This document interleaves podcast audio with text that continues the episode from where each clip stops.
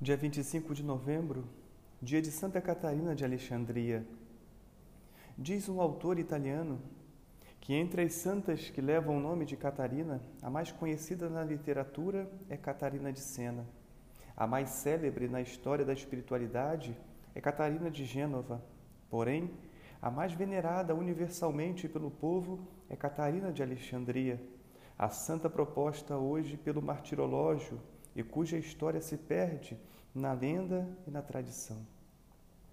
As tradições pressupõem um dado momento histórico que serviu de pano de fundo à imaginação dos fiéis. Há muitas realidades históricas incontestáveis, embora tenham desaparecido pelo desgaste dos tempos as provas científicas das causas que as determinaram. Na iconografia tradicional, Catarina é representada na seguinte maneira: uma jovem formosa, em vestes e coroa reais, segurando um livro, símbolo de uma elevada cultura, trazendo ao seu lado uma roda quebrada com pontas afiadas e uma palma, sinal do martírio. Seu nome originário, nos documentos gregos, era Ecatarina e viveu no Egito, onde morreu Marte, por volta do ano 305, durante a perseguição de Diocleciano. Sobre sua figura histórica, foi escrito no século VI uma pássio, isto é, história de seu martírio, que teve vasta credibilidade e enorme difusão em toda a Idade Média. Conforme este antiquíssimo documento, Catarina, citada como cristã perante o imperador em Alexandria do Egito, censurou-lhe a injusta perseguição contra os cristãos. Por sua vasta cultura filosófica, provou a inutilidade dos deuses, enaltecendo a beleza e a veracidade do cristianismo. O imperador, impressionado pela coragem e formosura de Catarina, convocou alguns filósofos que deviam refutar e retorquir a argumentação de Catarina, mas verificou-se o contrário.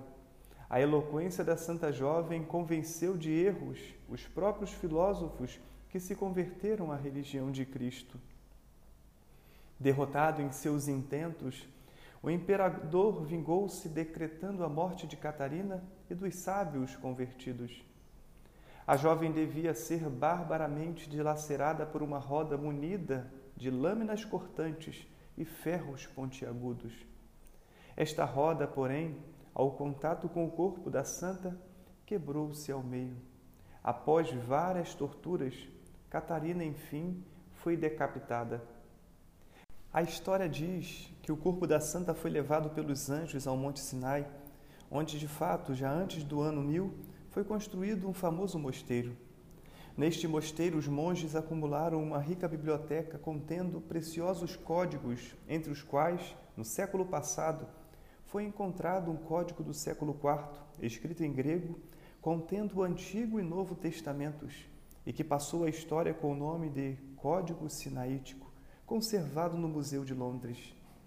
Uma parte das relíquias de Santa Catarina foi levada por volta do ano 1000 a um convento beneditino perto de Rouen, na França, e se tornaram famosas pelo alto poder taumatúrgico. Em louvor de Santa Catarina, foram levantadas numerosas igrejas em toda a Europa. Literatura e arte andaram a porfia em celebrar os louvores e imortalizar a figura desta santa símbolo de rara pureza, de singular beleza, de preclaro saber e de graça. A Universidade de Paris escolheu Santa Catarina como padroeira e é invocada como protetora pelos estudantes e filósofos. Também no Brasil, honra-se de tê-la protetora de um Estado que leva seu nome. Santa Catarina de Alexandria, rogai por nós.